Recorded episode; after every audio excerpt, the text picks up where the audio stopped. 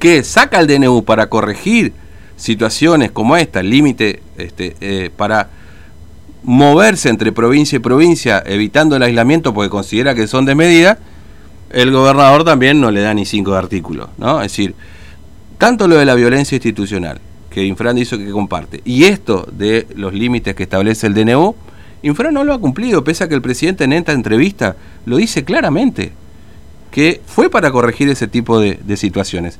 Está en línea con nosotros el concejal Luis, eh, perdón, el eh, ex concejal en sí, claro, hoy senador ya, Luis Nayenov. Nayenov, buen día, ¿cómo le va? Fernando lo saluda, ¿cómo anda?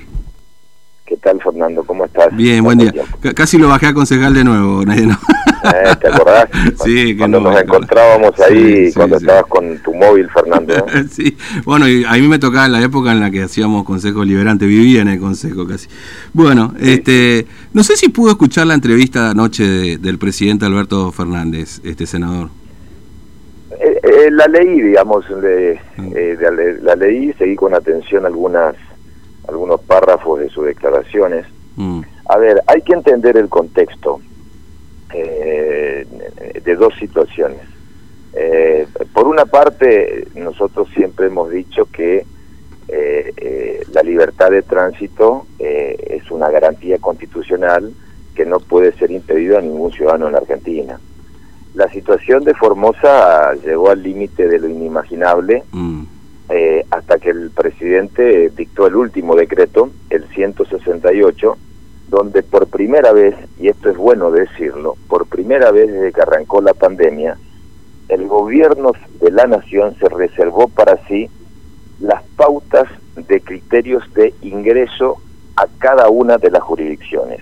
Es decir, esta idea de que para ingresar a Formosa la facultad la tenía la provincia, aislarte 14 días, ingresar con PCR, otro PCR negativo, ya no existe más para circular en cualquier eh, provincia argentina, es decir, de Formosa, que de Buenos Aires quiere ingresar a Formosa de Resistencia, mientras no sea contacto estrecho, caso sospechoso o portador de COVID, el libre ingreso y tránsito está garantizado. Esto es así. Eso lo dice el decreto de necesidad y urgencia y es muy clarito. Eh, Con respecto a las declaraciones del presidente. Porque el presidente dice esto, perdón, senador, porque me parece que es importante. El presidente dice: Nosotros con este decreto intentamos corregir eh, los límites de ingreso entre provincia y provincia que consideramos desmedidos. Y hoy, si no me estoy equivocando demasiado, me parece que la única provincia o entre las pocas provincias que establece algún límite de ingreso, por ejemplo, cuando uno tiene que ingresar, porque no uno no ingresa cuando quiere, sino cuando la provincia determina, tiene que cumplir la cuarentena en Formosa. Es decir, el decreto de la medida Formosa, digamos. Eh, este decreto tiene, a ver, la marca registrada de Formosa, de punto. Se ha hecho justamente un criterio uniforme. A ver, para que se entienda, en, desde Santa Cruz, poder ir a Jujuy, a cualquier provincia, no existen límites al ingreso, es la única provincia de la Argentina. Bueno, se reservó la potestad de fijar un criterio uniforme eh, para que no terminan, terminemos como estamos terminando con habeas corpus y medidas que van en contra del gobierno por la propia tosudez del gobierno de no, de no encontrarle sentido común en la resolución de los conflictos que se suscitan en el ámbito provincial eh, e interprovincial también.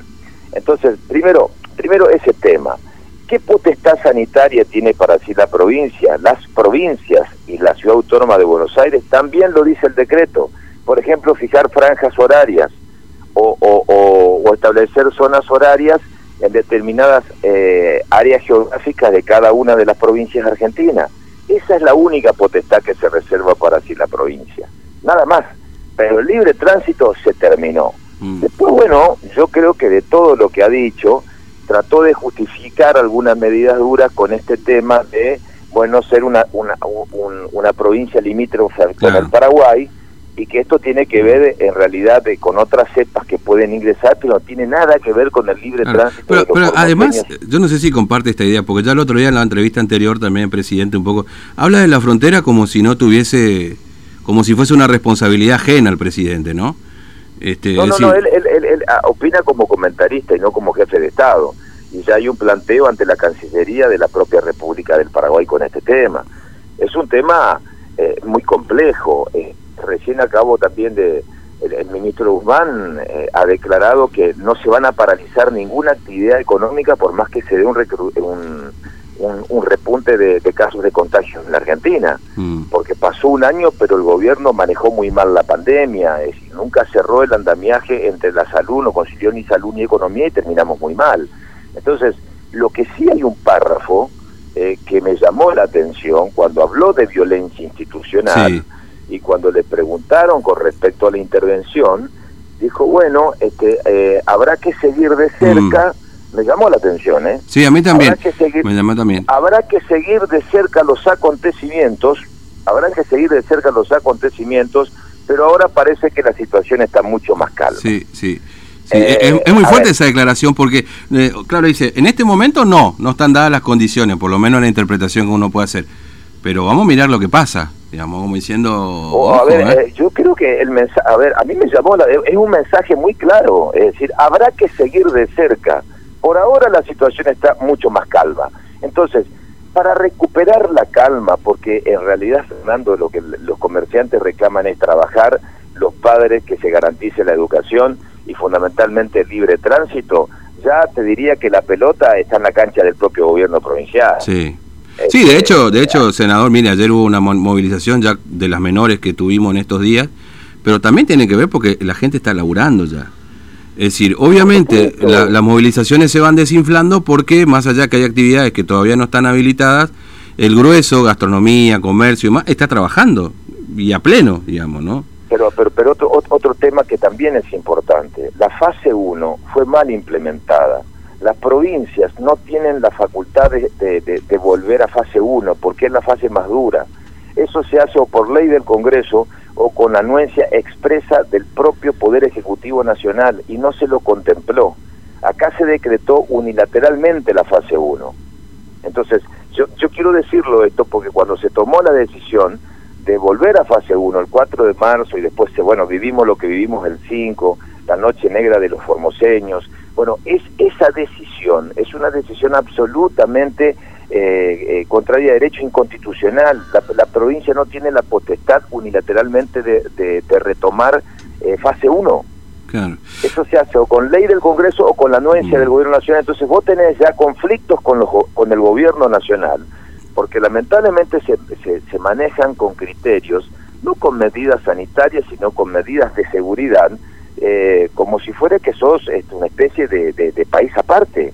Entonces llegás a este, a este límite de declaraciones a medias, donde hay protección, pero también donde el mm. presidente avanzó con declaraciones que son realmente muy fuertes. Para, mí también, a ver, senador, yo, mire, lo, lo decía recién antes de charlar con usted, hay dos conceptos que eh, lanza el presidente y que muestran una desobediencia, por lo menos del gobernador o del gobierno provincial. Porque dice, hablamos con el gobernador del tema de la violencia institucional. Acá Infran vino a los cinco minutos que, se, que llegó a Formosa después de la, de la, reunión y lanzó un comunicado acusando de violencia a los que atacaron, que entraron a casa de gobierno. No dijo ni mulo ese famoso compartir la violencia institucional. Y después esto que dice el presidente, nosotros eh, sacamos este decreto, para corregir este tipo de cuestiones y acá ratifican las medidas a los a las 24 horas, es decir, hay una no sé si desobediencia tiene que ver también con la imagen presidencial, que es una imagen muy débil políticamente. Eh, entonces hacemos lo que queremos y se terminó la historia, que diga lo que quiere después el presidente, total, vamos y hablamos con Cristina y se terminó la historia. No sé si se mezcla también este tipo de cuestiones, obviamente, eh, eh, en las decisiones finalmente que toma el gobierno provincial. Mira, yo, yo a modo de reflexión, a mí me parece que el, gobierno nacional le dio una salida a la provincia. Es decir, ante los hechos de, represión eh, que se incrementaban y las movilizaciones sociales que tampoco cesan, la salida fue encontrar un decreto donde se reservó la potestad de fijar criterios uniformes para toda la Argentina y como muy bien vos lo explicabas o lo aclarabas, eh, esto es Formosa, porque es la única provincia que tenemos inconvenientes para para, para ingresar cada vez que salís de la provincia. Entonces, le dio la salida. Ahora, lo que yo creo que el mensaje político es, existió violencia institucional, porque lo dije. Este, a ver, eh, cuando se, le, le, plantean el tema de intervención, habrá que seguir de mm. cerca. Aparentemente la situación está mucho más calma. Entonces, a ver, a buen entendedor, pocas palabras. Parece a mí que acá una cosa es un consejo que te hable para la tribuna, para la arenga, no hay margen para la arenga, hay cansancio. La fase 1 dejó de existir porque, la, como vos lo decías, porque no existe una fase que simplemente cuando la, la, la sociedad se encamina con otra mirada. Por eso los comercios abren, porque están todos fundidos y necesitan recuperar todo el tiempo que se perdió. Por lo tanto, yo creo que eh, esto es una cuestión de que con el transcurso de las horas, yo apuesto a que se normalice y que, bueno, que la provincia garantice lo que tiene que garantizar. Mm. Y se terminó, como en cualquier punto de la Argentina. Mm. Esto tiene que ser así. Eh, eh, senador, este, bueno, fíjese usted, la última, ya no le robo más tiempo, eh, que hoy eh, tenemos una ocupación del 47% en camas de la, eh, del Hospital Industrial Levita, que se ha convertido en el hospital de referencia COVID-19, y son no, no, llegan a los 20 casos. Y, uno de los argumentos que se sostuvo justamente para limitar y restringir y evitar los contagios masivos era precisamente equiparnos y sin embargo uno tiene 20 personas internadas en el Hospital Intertal Evita y estamos casi con el 50% de ocupación. Eh, es, grave, eh, es decir, si uno toma esa referencia que son 20 personas en un contexto de 640 mil habitantes. Bueno, pasó un año, el gobierno eh, contó con tiempo, recursos y acompañamiento. Mira, tres factores que no son menores. Acompañamiento social cuando arrancó la pandemia, recursos, porque los tiene la provincia y también los envió la nación, y tiempo como para preparar en serio el sistema de salud. Si la apuesta fue el encierro permanente y pensar que encerrando a todos y, destruyendo la economía, porque la economía no solamente es un, comerciante, sino también que viven de changas, porque la mayoría se rebuscan con changas en la provincia de Formosa, este, lo único que demuestran es un pésimo manejo en cuanto a a, una visión de mediano y, largo plazo como administrar la pandemia. No podés tener una provincia que pasó durante un año prácticamente con la ausencia de, de, circulación viral y apostar al encierro y pensar que esa era la salida. O sea, me parece que esa es la mejor demostración y es, de que la pandemia no tuvo un buen manejo, que no solamente son números de la cantidad de contagios, sino cómo prevenís eh, tu sistema de salud. Ahí está la explicación de que durante todo este tiempo se confiaron, no tomaron recaudos, confiaron en esta idea de imponer el miedo y de una sociedad sumisa y no funciona, porque en ningún lugar del mundo la Organización Mundial de la Salud recomendó los encierros permanentes. Entonces esto te demuestra que ese consejo de atención integral quizás le faltó una visión profesional, técnica, científica, que tenga la capacidad de saber interpretar las medidas que se fueron adoptando en los distintos lugares del mundo y fundamentalmente esas recomendaciones. Mm. Entonces, bueno, preocupa, pero para, ¿qué vas a hacer con esto? ¿Vas a encerrar de nuevo a todos cuando ya no dan más? ¿Vas a aplicar una fórmula cuando el propio presidente ya te garantiza libre tránsito en la Argentina? No, lo que sí es muy grave es la, la, la, falta de gestión. Acá hay déficit de gestión, este, Fernando. Mm. Con esos números tenés déficit de gestión. En una provincia que no tuvo circulación viral, que se mantuvo encerrada un año, repito, 10 meses los gastronómicos sin trabajar, los gimnasios sin poder abrir prácticamente vamos a cumplir un año. Con todos los imponderables y el acompañamiento social, porque vos sabés que existió acompañamiento social durante muchos meses y no te preparaste, eso se llama déficit de gestión yo te diría que sería déficit de, gestión imperdonable desde el punto de vista social por el acompañamiento del pueblo de Formosa con el gobierno cuando arrancó la pandemia. Senador, gracias por su tiempo, muy amable, un abrazo. No, gracias. Hasta luego. Bueno, senador Luis Nadinov, este, bueno, recordábamos al principio porque cuando uno empezaba le tocaba cubrir Consejo Liberante y era